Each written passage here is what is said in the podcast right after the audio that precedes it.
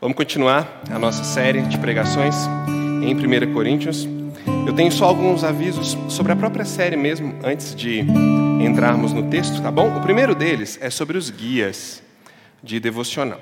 Se você ainda não tem um guia, nós imprimimos mais 20 cópias. Então a gente tem mais 20 cópias disponíveis. Você pode procurar a Fernanda ou a mim no final do culto e a gente vai entregar uma cópia para você. Elas estão aqui no, na secretaria, tá bom? Se faltar, a gente faz mais, não tem problema. A gente gostaria que todos tivessem uma cópia para poder acompanhar os estudos, tá bom?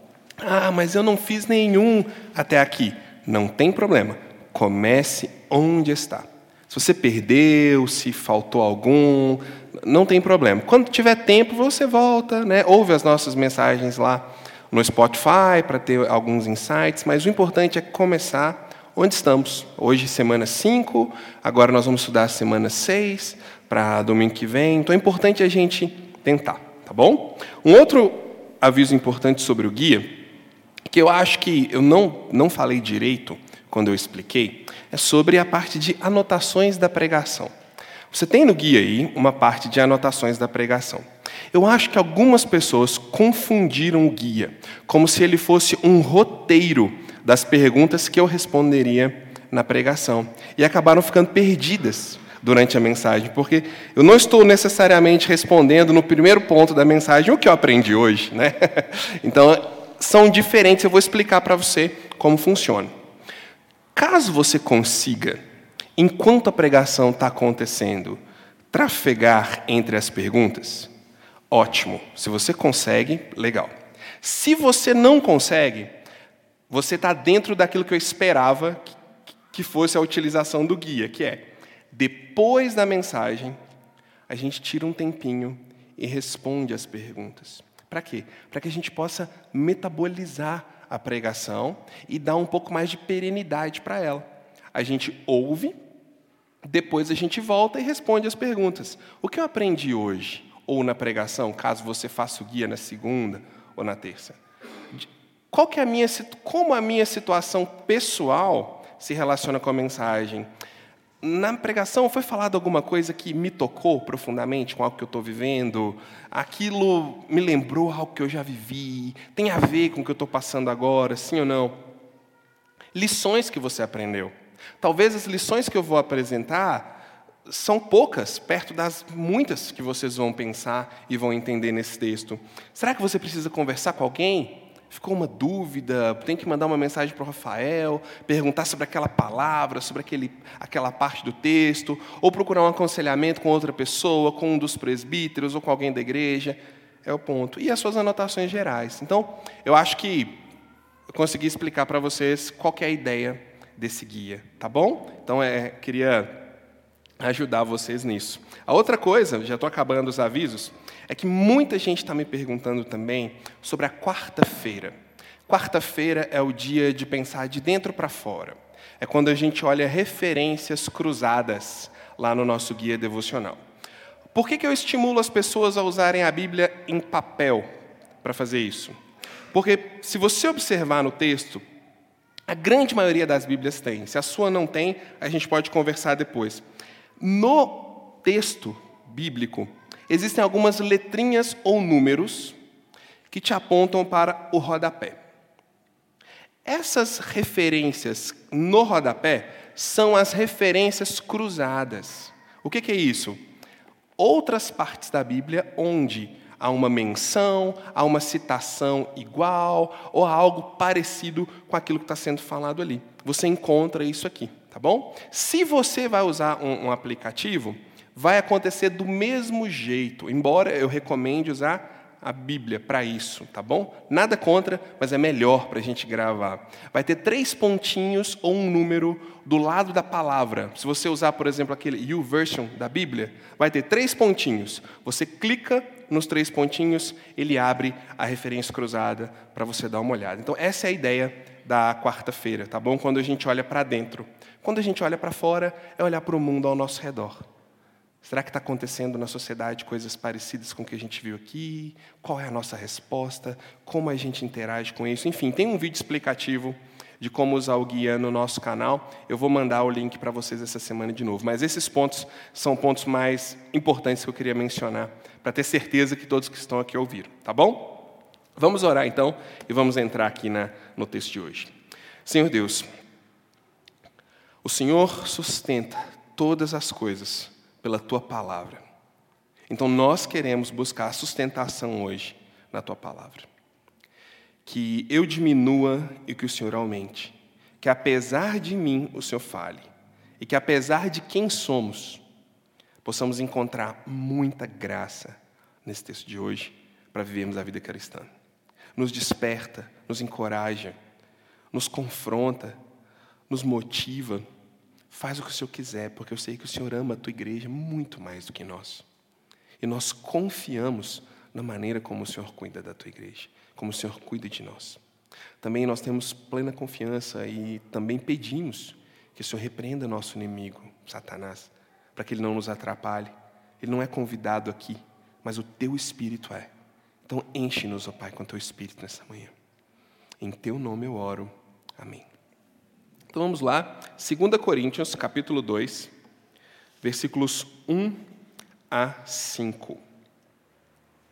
Irmãos, quando estive entre vocês, anunciando-lhes o mistério de Deus, não o fiz com ostentação de linguagem ou sabedoria, porque decidi nada saber entre vocês, a não ser Jesus Cristo e este crucificado.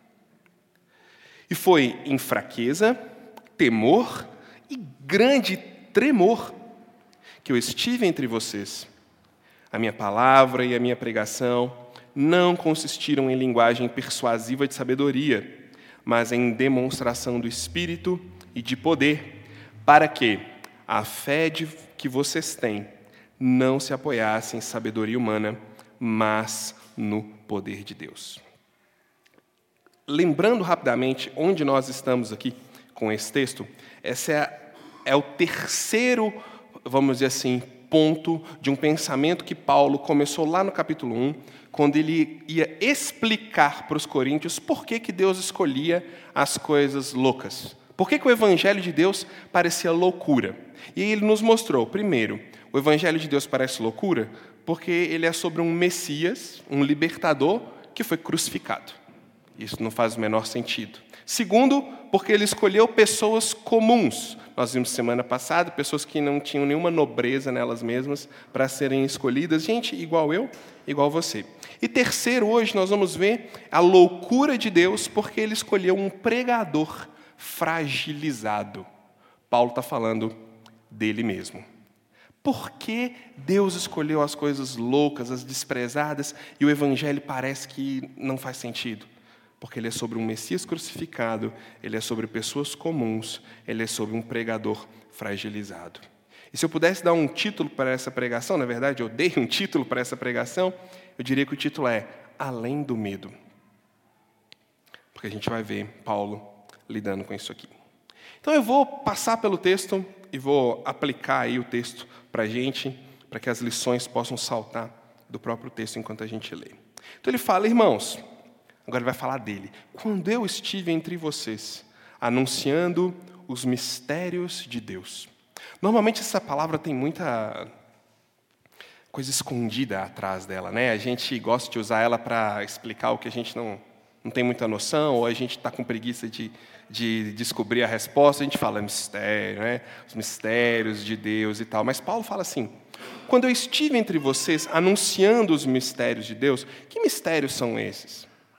Existia, sim, uma, uma aura misteriosa no pensamento judaico e no pensamento grego. No pensamento grego, para descobrir a verdade, né? para descobrir o que é verdade sobre a vida, o que é verdade sobre a realidade. No pensamento judaico, o que é verdade sobre Deus, sobre a atuação de Deus, sobre a conexão de Deus entre a, ele e a criação, entre ele e as suas criaturas, entre ele e o cosmos, de uma maneira geral. E isso trazia uma aura de mistério, era chamado inclusive de mistério em algumas situações. Então, Paulo usa essa palavra deles para preparar o terreno para o que ele vai falar, porque o que ele vai falar é muito mais profundo do que simplesmente uma busca de sabedoria intelectual, do que simplesmente entender o funcionamento de Deus no cosmos. Esse mistério ele se encontra lá em Colossenses, capítulo 1, do versículo 23 até o capítulo 2, versículo 6. Olha lá, Colossenses 1,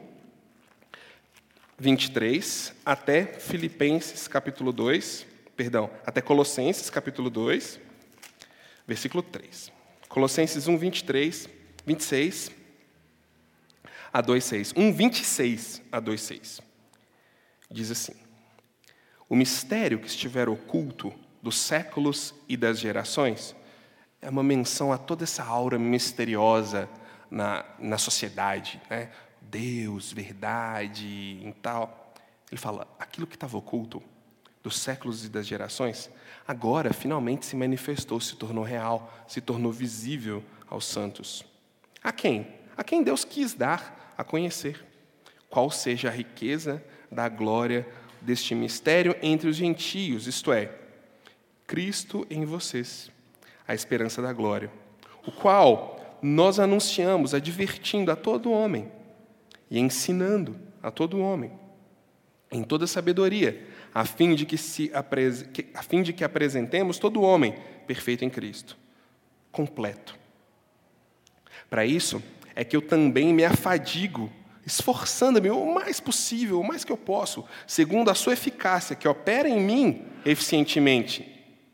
Gostaria, pois, que soubesses quão grande luta venho mantendo por vós, pelos laudicenses, e por quantos não me viram face a face, para que o coração deles seja confortado, vinculado juntamente em amor, e eles tenham toda a riqueza da forte convicção do entendimento para compreenderem plenamente o mistério de Deus em Cristo, em quem todos os tesouros da sabedoria e do conhecimento estão ocultos.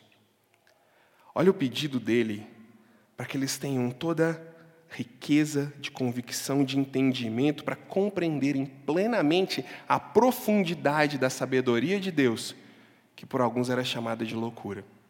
Mas qual é esse mistério que demanda tanta profundidade de entendimento, tanta convicção para ser entendido?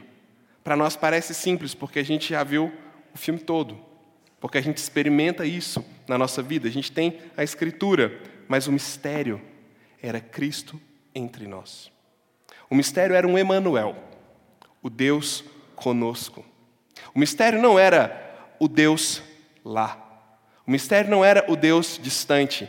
O mistério não era o Deus que tinha que ser agradado. O mistério não era o Deus que tinha que ser cultuado de todas as formas possíveis, para que ele não ficasse bravo e atrapalhasse as nossas colheitas. Não. O mistério é um Deus que vem e está em nós. E isso para eles não fazia sentido. Essa sabedoria que para nós parece simples, para eles era como trigonometria, geometria analítica e por aí vai. Para eles era uma coisa absurda, difícil de entender, complexa. Mas Paulo diz: é complexo porque é Deus que revela esse entendimento para vocês. Enquanto vocês acham que vão conseguir por vocês mesmos, Enquanto vocês acham que vão descobrir os mistérios da vida com o tamanho da sua inteligência, não. Esses mistérios são revelados aos simples, que em humildade abrem mão um pouquinho da sua superior sabedoria e contemplam a loucura de Deus. Paulo está falando para eles: enquanto eu estive entre vocês, proclamando, essa é a palavra, proclamando, a ideia é como alguém que grita numa praça Hoje a gente vê isso e a gente acha loucura, né? Mas na época deles era, era comum, não tinha televisão, não tinha né, celular, não tinha YouTube. Então as pessoas assistiam uns aos outros, era na praça. Era na via pública. E ele diz: Eu anunciei, eu fiz conhecido entre vocês o mistério de Deus. Imagine todo mundo fazendo uma prova, muito difícil. Todo mundo fazendo uma prova ali de concurso, super complicada, e de repente o organizador chega na sala e fala: Olha, eu trouxe aqui o professor Fulano de Tal, doutor nessa área, e para todas as salas desse, desse concurso, ele vai dar cinco minutos de respostas para vocês. Nossa, que legal. E aí ele começa a. Obrigado, cara. E aí ele começa a falar as respostas. Ele começa a dizer, mas todo mundo continua de cabeça baixa, tentando acertar o cálculo, tentando entender, suando, suando, abrindo seus pacotinhos de Ruffles no meio do concurso, comendo suas barras de cereais e o professor gritando a resposta. E eles lá. Eu consigo por mim mesmo. Eu consigo por mim mesmo. Eu consigo por mim mesmo.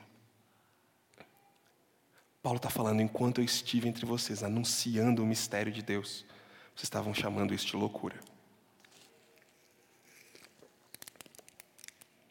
O problema é que os cinco minutos acabam, né? E é isso que eles não estavam pensando, não estavam levando em consideração. Mas ele fala como ele fez a explicação desse mistério. Com muita humildade, sem muita ostentação, sem muito chamar atenção para si mesmo, ele diz: Eu não fiz isso com ostentação de linguagem, nem de sabedoria. Ele diz: Pois bem, enquanto eu estava lá, anunciando os mistérios de Deus, eu não fiz do jeito que vocês gostam. Por isso vocês não prestaram atenção em mim. Por isso foi chamado de loucura. Por isso não fazia sentido, porque não era do jeito que vocês queriam, com toda ostentação de linguagem ou com toda sabedoria. Paulo queria dar para eles alguma coisa que tirasse a sede deles, não alguma coisa que simplesmente satisfizesse o seu senso comum e o seu sentido.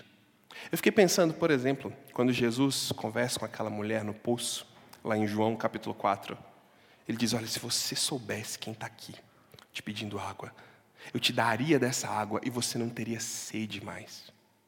O que era essa água que ele estava oferecendo para ela? Era ele mesmo, era a presença dele, era o evangelho dele. O que Paulo faz quando ele chega e anuncia o mistério de Deus, sem ostentação de linguagem, sem ostentação de sabedoria, não de um jeito ignorante, mas não de acordo com os padrões deles, Paulo está dizendo: eu quero oferecer uma coisa que mata a sede. A gente vê tanto isso. Na época eram os sofistas, mas hoje são as pessoas que a gente gosta de ouvir porque eles têm uma, uma retórica boa, porque eles têm um jeito legal de falar, porque toca o nosso coração, porque a gente chora quando ouve a pregação, e a gente, nossa, aquilo me tocou muito. Mas semana que vem você precisa de mais. Mas daquele cara, mas daquela mulher, mas daquela pessoa.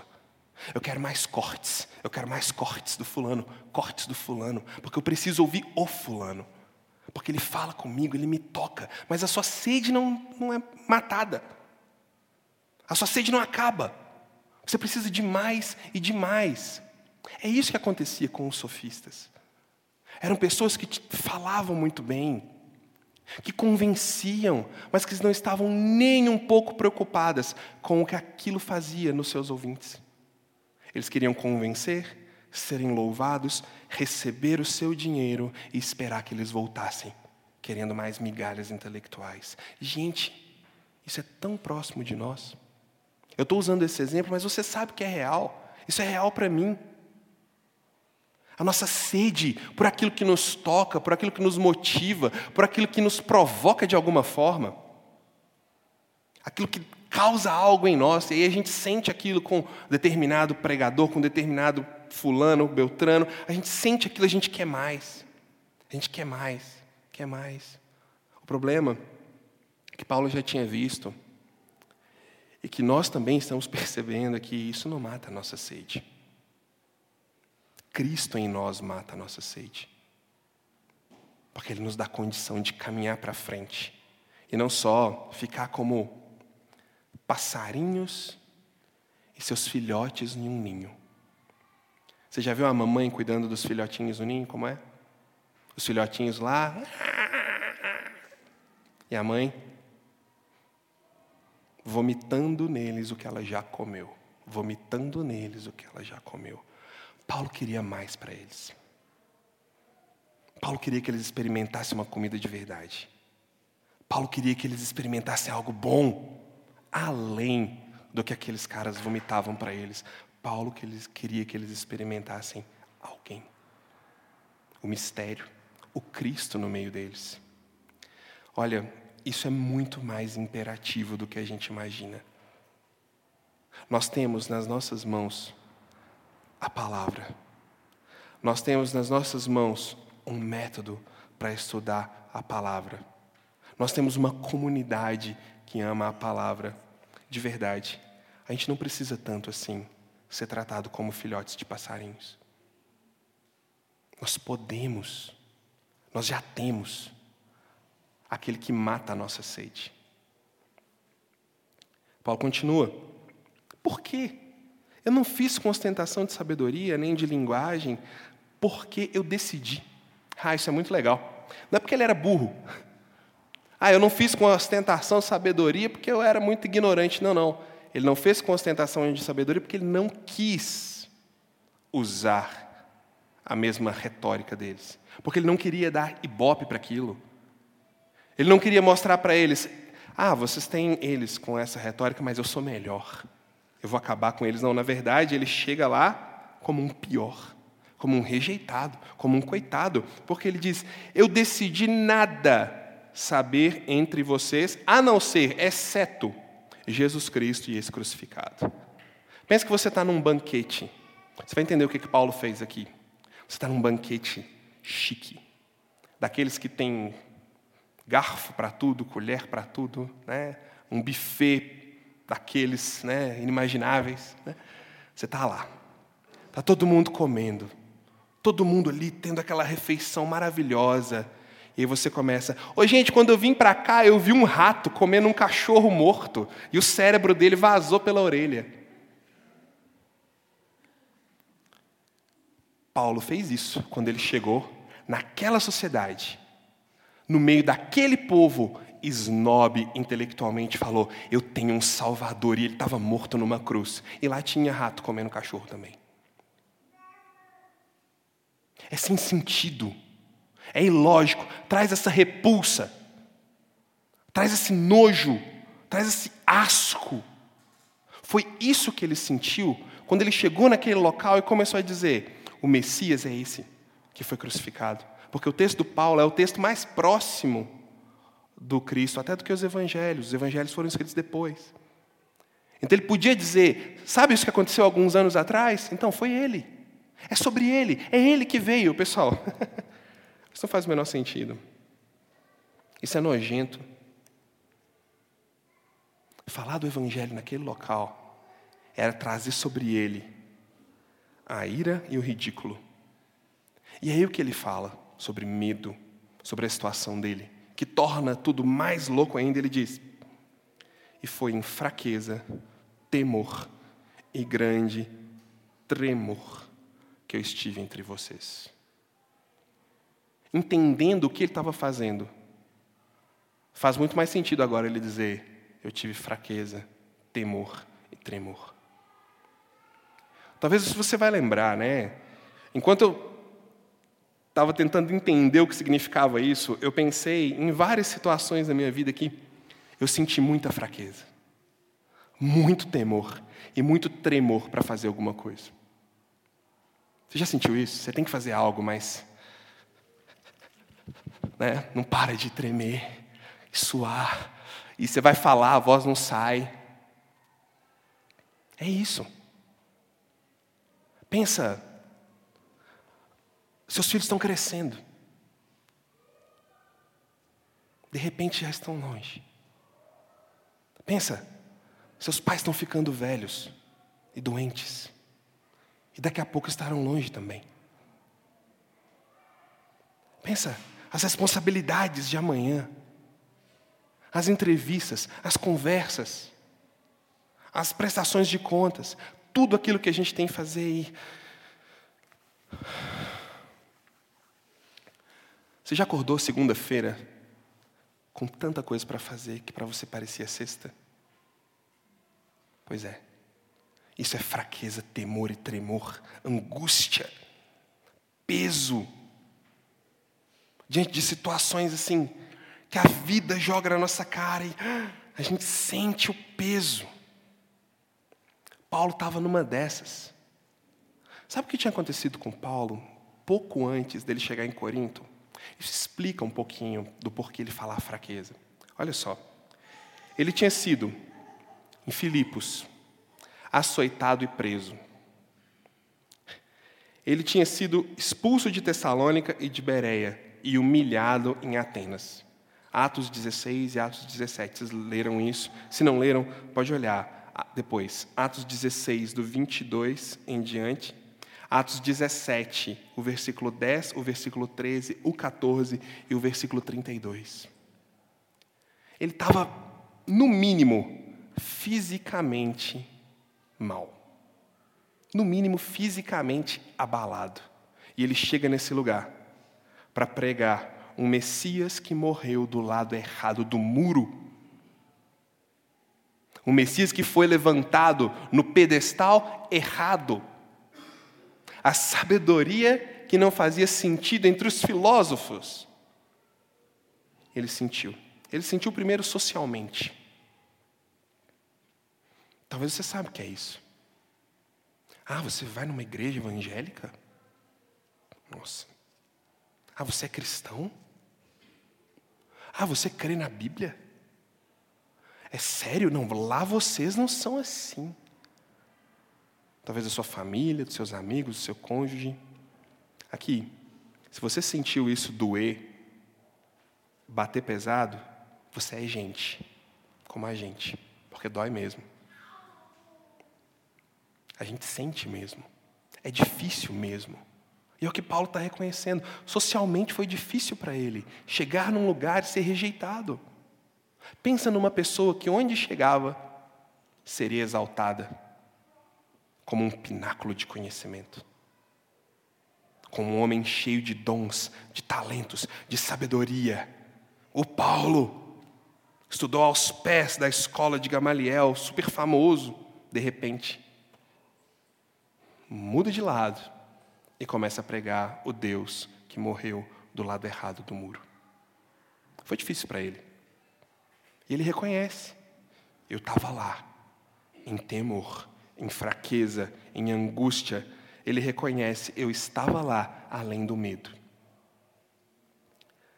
Mas tem também, além do peso social, a responsabilidade pessoal do apóstolo. Em Atos, Atos não, perdão, em 1 Coríntios, capítulo 9, versículo 16, quando Paulo está dizendo que ele fazia de tudo para que o evangelho chegasse ao maior número de pessoas possível, que ele estava preocupado de que as pessoas conhecessem esse Jesus, que elas tivessem essa sede satisfeita. Lá ele diz assim: ai de mim se eu não pregar o evangelho. Ai de mim se eu não fizer isso. Paulo tinha nele a responsabilidade da missão. E quando ele chegava para pregar, ele sentia a fraqueza dele diante de uma mensagem tão grande. Ele sentia o tremor diante de Deus de representar o Messias verdadeiro. E ele temia. Pois ele fala, lá no capítulo 9: Ai de mim se não pregar o Evangelho. Eu não conseguia, enquanto eu estudava, pensar em Jesus ameaçando as pessoas se elas não pregassem o Evangelho. Se você pensa, achar algum, você me fala. De Jesus falando: Ah, se você não contar do meu Evangelho para as pessoas, ah, você não sabe o que é ranger de dentes. Eu nunca vi isso. Se você viu, me mostra que eu, eu quero ver. Mas Paulo sentia esse peso o senso da responsabilidade dele de pregar o Evangelho era grande, era real, apertava os seus ossos a ponto dele ter que dizer: Eu esmurro meu próprio corpo para reduzir ele à escravidão, porque eu preciso pregar para as pessoas. Ele tinha um olhar de atalaia. Lá em Ezequiel 33, versículo 7, é usada a palavrinha atalaia. O atalaia era alguém que ficava alguma casinha, em cima de um muro ou em cima de uma torre, olhando o horizonte para ver se o inimigo estava chegando. E se por acaso ele visse algum sinal de fumaça, se ele visse algum exército, ou talvez espiões, ele tinha que tocar um sino, tocar uma trombeta, avisar, acender um fogo. De alguma forma, ele tinha que avisar a cidade. E o que a gente vê lá em, em Ezequiel 33 é o seguinte: se ele avisasse, e o outro exército destruísse a cidade,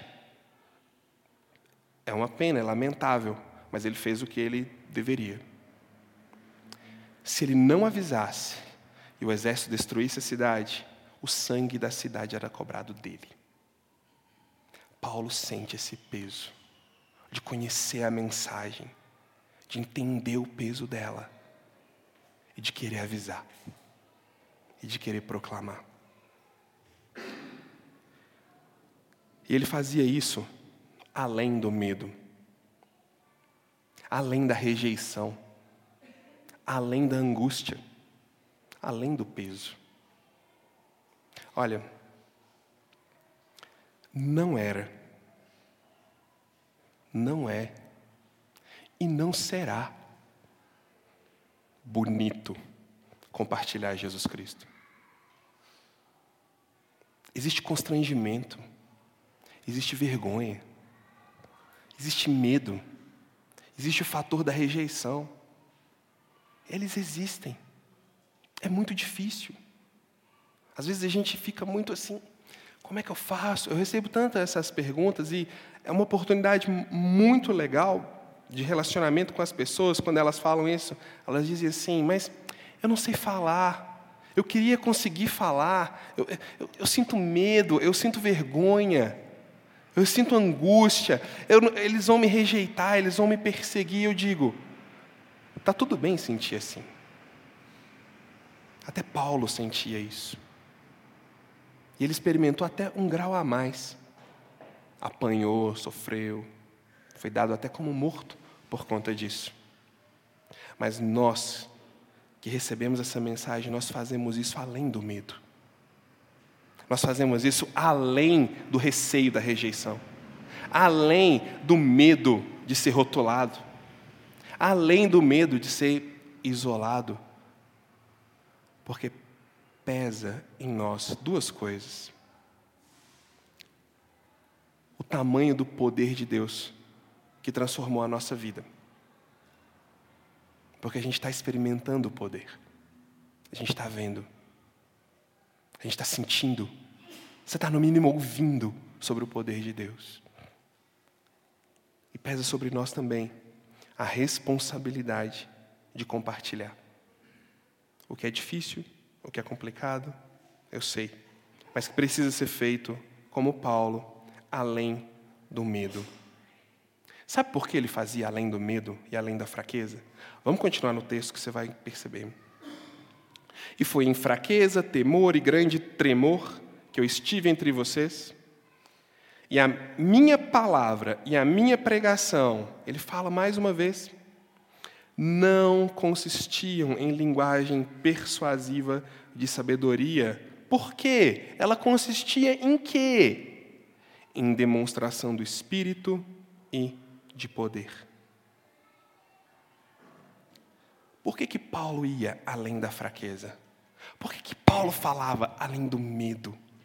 Por que, que essas, esses elementos tão fortes, tão intensos e tão reais não paravam Paulo?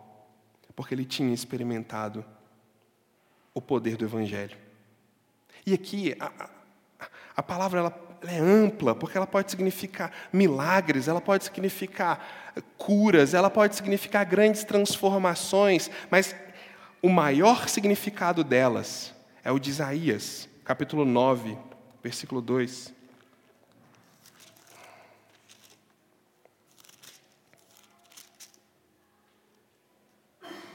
O povo que andava em trevas viu grande luz e aos que viviam na região da sombra da morte, resplandeceu-lhes a luz.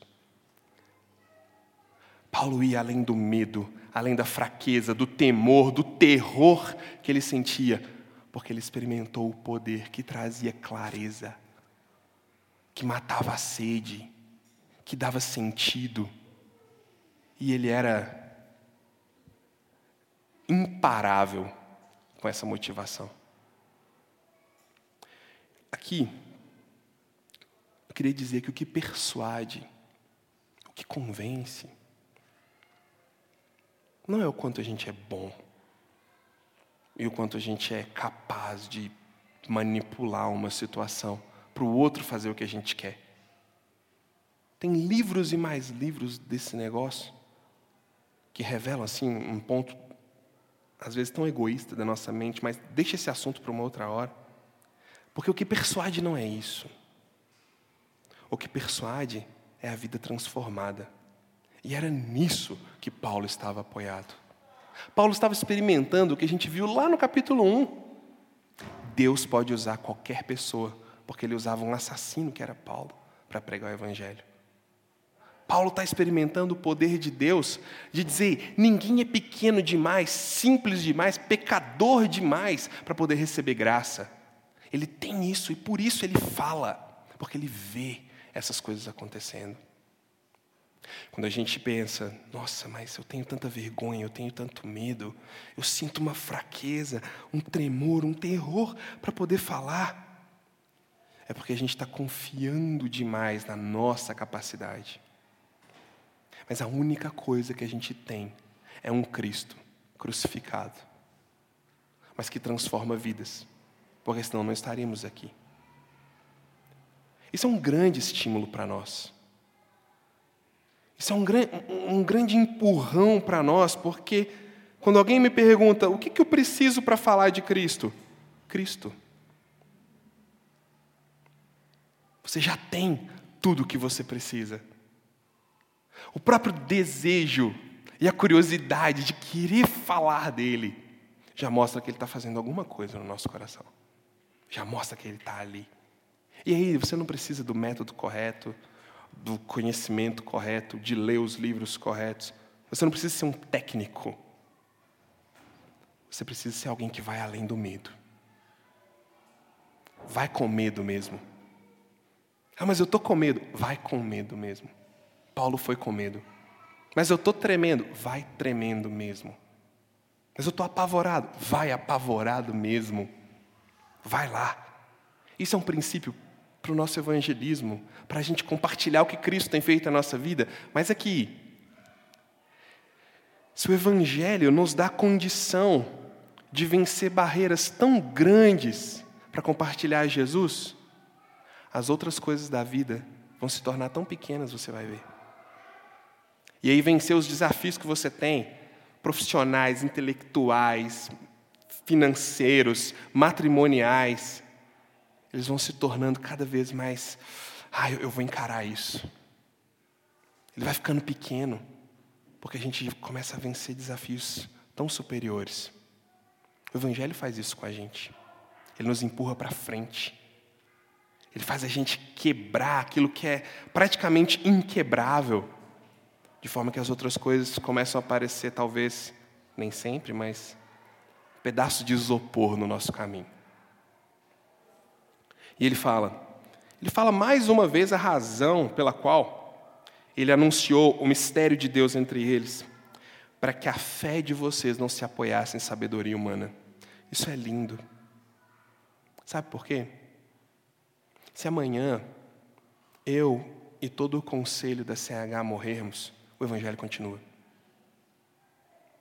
Se amanhã todos os líderes evangélicos do Brasil forem mortos, presos, seja lá o que for, o Evangelho continua. Aqueles que não se apoiam em seres humanos vão continuar adiante, porque esse é o poder do Evangelho. Ou você acha que nós estamos aqui dois mil e tantos anos depois, porque a gente é muito bom em guardar tradições? Ou estamos iludidos, achando que o poder da nossa fé é o que nos trouxe até aqui? Não. É porque o Evangelho está apoiado no poder de Deus, que trans, traspassa os séculos, que tem perenidade, que continua. E Paulo está preocupado é com isso. Ele está falando: eu quero dar para vocês algo que mata a sede, algo que não é de uma personalidade A ou B, como Cefas, Apolo, Paulo, Cristo. Não, eu quero alguma coisa que dá para vocês sentido, para que vocês encarem as fraquezas, as dores, as angústias da vida, para que vocês sigam adiante. Deixa eu te falar uma coisa. Isso, isso bebe né, na, numa tendência, vamos dizer assim, cientificista do nosso mundo, né, de só valorizar o que a gente consegue sentir, o que a gente consegue ver ou provar. Mas a gente tem uma tendência de que só dá para fazer o que faz sentido. Não, eu faço, ok. Mas tem que fazer sentido para mim. Se não fizer sentido para mim, não dá. Aqui, se eu só faço o que faz sentido para mim, eu estou seguindo a mim mesmo e não ao Cristo. Se a minha capacidade de sentido é o que determina todas as minhas ações, eu estou seguindo a mim mesmo, porque eu sou o Senhor de mim mesmo, não tem nada fora me dando um parâmetro superior para eu coordenar a minha vida. E Paulo está dizendo para eles: eu não quero que vocês fiquem aí ensimesmados, com as cabeças inchadas, buscando sentido em vocês mesmos ou nesses sofistas malucos. Eu quero que vocês encontrem sentido no poder de Deus que é além de você, que é maior do que você, que te dá uma busca superior. Então, Paulo está dizendo assim: o Evangelho faz sentido? Não. Não. Porque é um Messias que morreu do lado errado do muro, porque é sobre pessoas que não têm nada de especial, e é sobre um pregador que estava tremendo na hora de compartilhar o Evangelho, fraco na hora de falar as grandezas de Deus. O Evangelho não faz sentido nenhum, mas olhem, o que está transformando a vida de vocês? É a sabedoria humana ou é o poder de Deus? Sejam honestos com vocês mesmos, vocês vão ter a resposta. É isso que Paulo disse para eles.